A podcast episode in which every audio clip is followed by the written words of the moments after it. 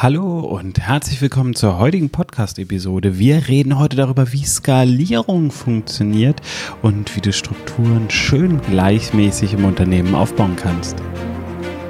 Herzlich willkommen im Podcast Challenger Strategien für Millionäre von Benjamin Michels.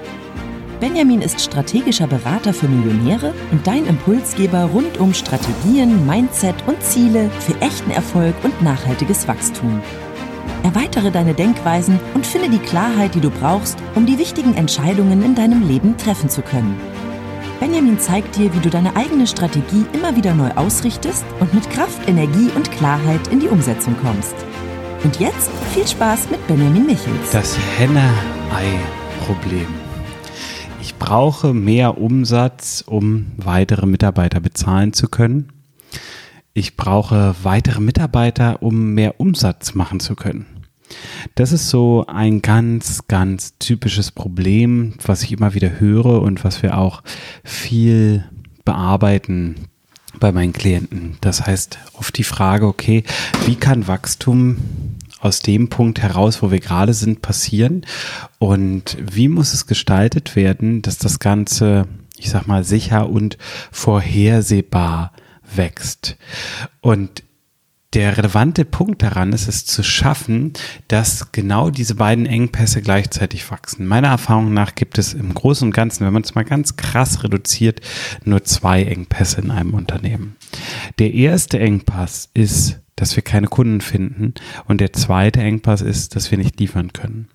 Das heißt, ich kenne Unternehmen, die sind an Wachstumsgrenzen, weil sie zwar genug Kunden finden, aber auf der anderen Seite ja nicht liefern können. Und es gibt dann wiederum Unternehmen, die haben einen super Lagerbestand, haben alles da, es wird aber einfach nicht gekauft. Das heißt, der, die Lieferfähigkeit ist da, der Engpass besteht aber in der Kundengewinnung.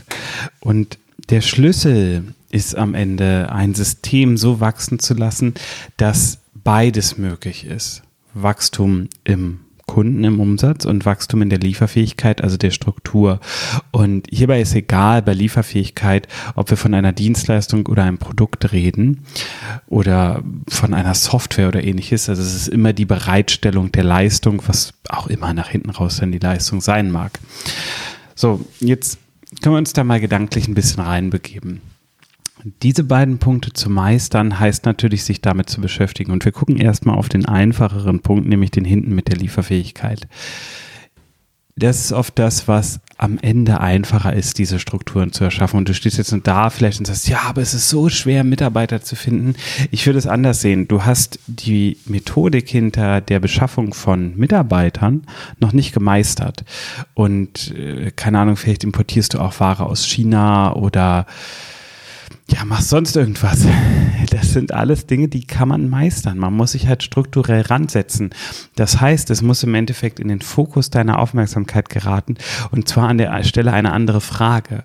Wie können wir die Lieferfähigkeit herstellen? Was müssen wir dazulernen, wir als Organisation, wir als Unternehmen, damit wir gut Mitarbeiter beschaffen können? Was müssen wir dazulernen, damit wir immer genau die richtige Menge an Ware auf Lager haben?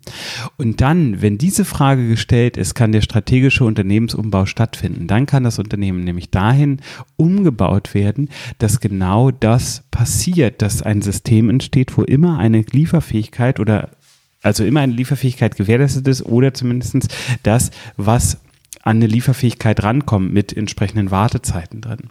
So, das heißt aber, das muss im Endeffekt ein strategisches Projekt von dir sein, diese Lieferfähigkeit herzustellen und das System innerhalb deines Unternehmens so umzubauen, dass genau das möglich ist. Und diese Vorgehensweise sehe ich extrem wenig, muss ich ganz ehrlich sagen. Es ist, ich spreche mit wirklich vielen Unternehmern und Unternehmerinnen.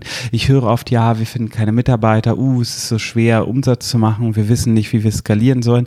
Aber diese systematische Arbeit daran, die sehe ich relativ selten. Und mh, mm, das ist eine Methodik, mit der wir im Grunde genommen immer bei jedem Klienten arbeiten. Das heißt, es gibt die Ziele, es gibt eine Strategie, wie die Ziele erreicht werden soll.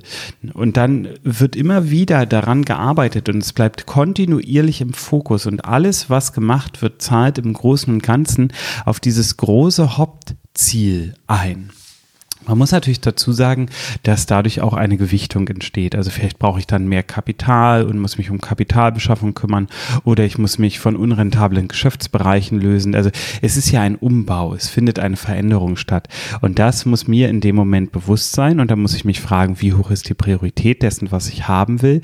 Und das bestimmt, wo ich den Schwerpunkt setze. So, und jetzt haben wir die Seite betrachtet, die nach meiner Erfahrung nach vielen Unternehmern und Unternehmerinnen leichter fällt. Aber es gibt natürlich die andere Seite noch. Keine Kunden, kein Umsatz. Beziehungsweise da habe ich in der letzten Episode Schnupper gesprochen, wie man da rangehen kann. Wir sind ja am anderen Punkt, Kunden und Umsatz sind da. Es soll aber skaliert werden. So, und das heißt, ich muss meine Hausaufgaben machen. Ich muss mir eine strategische Marketing-Map erarbeiten. Ich muss wissen, welche Kanäle haben wir, was tun wir auf diesen Kanälen, welcher Effekt entsteht dadurch. So, und jetzt ist die Frage an der Stelle, wenn wir mehr machen in einem der Bereiche, was wird dann höchstwahrscheinlich passieren? Und auf diese Frage brauche ich eine Antwort. Dann kann ich ein Testszenario starten, was diese, diese Vermutung im Endeffekt belegen soll. Und wenn ich dieses Testszenario gestartet habe, dann kann ich weiter rangehen und kann sagen, okay, ähm, wir haben jetzt den Test, wir haben die Ergebnisse, ist es so, wie wir gedacht haben, in den meisten Fällen nicht, also es wird schon Abweichungen geben und dann adaptiere ich das immer weiter. Ich passe also immer weiter an, bis ich das so im Griff habe, dass ich es gut steuern kann. Und dann kann ich sagen, okay, nehmen wir an, du hast jetzt ein Team von zehn Personen und die erweiterte Dienstleistung kannst du erst mit einer elften Person im Team anbieten. Du weißt aber aktuell nicht, wo du diese elfte Spezialperson herkriegen sollst und du weißt auch nicht, wie du den Umsatz steigern sollst. Dann gehen wir zum Beispiel so ran, dass wir erstmal sagen, okay, wie sind die Kompetenzen deines Teams aufgestellt? Was machen die, was die nicht machen müssten? Also können deine Teammitglieder vielleicht mehr Leistung erbringen, wenn sie andere Aufgaben abgeben? Das heißt, wir suchen nach niedrigschwelligeren Aufgaben, die sich im Aufgabenportfolio deiner Teammitglieder befinden und versuchen diese an eine leichter zu findende Person abzugeben, also jemand mit einer geringeren Qualifizierung. Und dadurch, dass Aufgaben abgegeben werden, kann es sein, dass dann ein Überhang besteht. Also dass diese eine fehlende Stelle kompensiert werden kann. Und der Mitarbeiter, der diese niedrigschwelligeren Aufgaben übernimmt, ist natürlich in der Regel auch günstiger als der Mitarbeiter oder die Mitarbeiterin, die für diese höher qualifizierte Aufgabe gebraucht wird. Das ist eine Möglichkeit. Die andere Möglichkeit ist, anders ans Recruiting ranzugehen. Also hier das Recruiting nochmal sehr systematisch aufzustellen und dann die richtige Person zu finden. Aber es sind so zwei Möglichkeiten schon mal, wie man rangehen kann. Und damit hat man im Endeffekt den Überhang erzeugt, dass die Leistung auch erbracht werden kann. Jetzt heißt es rangehen, Umsatz zu analysieren, also wirklich zu gucken, wie setzt sich der Umsatz zusammen, auf welchen Kanälen bist du aktiv, wo bringt was etwas. Das heißt, es muss ein Tracking eingerichtet werden. Mm, das ist nicht immer, dass eine Software einfach nur her muss. Oft müssen Zwischenverbindungen gezogen werden. Also man muss sich schon damit beschäftigen und die Frage stellen, okay, was ist die Zwischenverbindung, die wir da irgendwie ziehen müssen. Und es ist so, dass man dann auch rangehen kann und kann sagen, okay, wie viel Sichtbarkeit haben wir auf diesem Kanal? Das heißt, wie oft posten wir etwas, laden wir etwas hoch, veröffentlichen wir etwas, wie viel Reichweite generieren wir damit und wie ist die daraus resultierende Conversion Rate?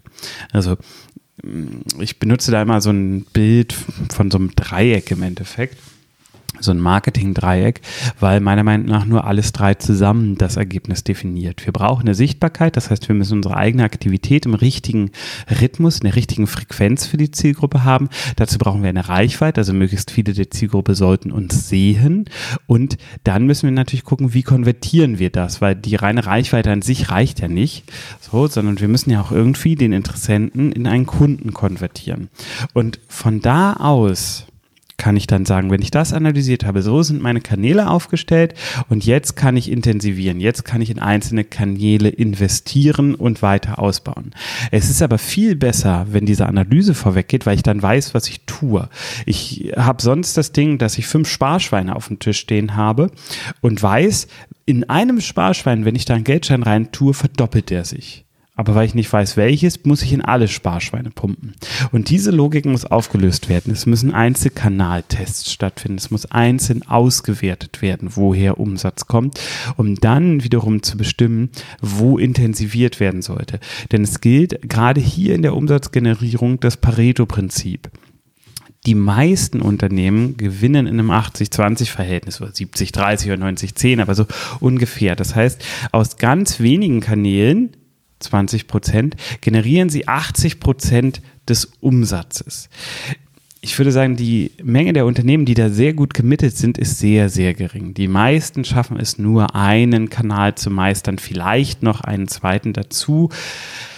Ja, weil es oft der, der Aufmerksamkeit entgeht. Wenn du in den nächsten ein, zwei Wochen bei mir einen Blick auf, auf meinen YouTube-Kanal hast, äh, da habe ich Ende des Jahres machen viele YouTuber Videos, wo sie wo sie aufzeigen, wie viel Umsatz sie gemacht haben. Da habe ich ein paar Reaction-Videos zu gemacht und das mal analysiert und auch da das Muster gesehen, dass es oft so ist bei den YouTubern, dass sie mit dem Hauptkanal viel Geld verdienen, aber mit dem Nebenkanal, den sie noch haben, nicht so richtig, weil es ihnen oft aus der, ja, es entgleitet ihnen auf der Ausmerk aus der Aufmerksamkeit, diesen zweiten Kanal auch noch zu betreuen.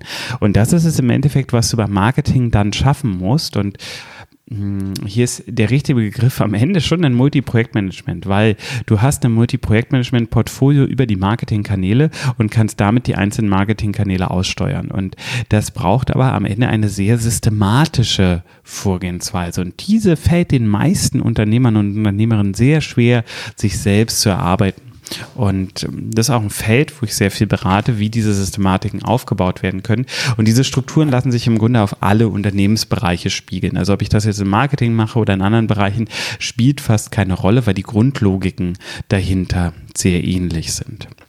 Wenn du für dich feststellst, oh, ja krass, äh, Augenöffner, das brauchen wir auch, kann ich dir nur raten, geh einfach mal ins Gespräch mit mir. Ich biete so kurze kostenlose Beratungssessions an, wo wir einfach mal bei dir reingucken, einfach mal schauen, was genau sind die Wachstumsherausforderungen und wie könnte man die auflösen. Also es geht immer um eine mögliche Zielfindung, nicht nur um eine pure Analyse.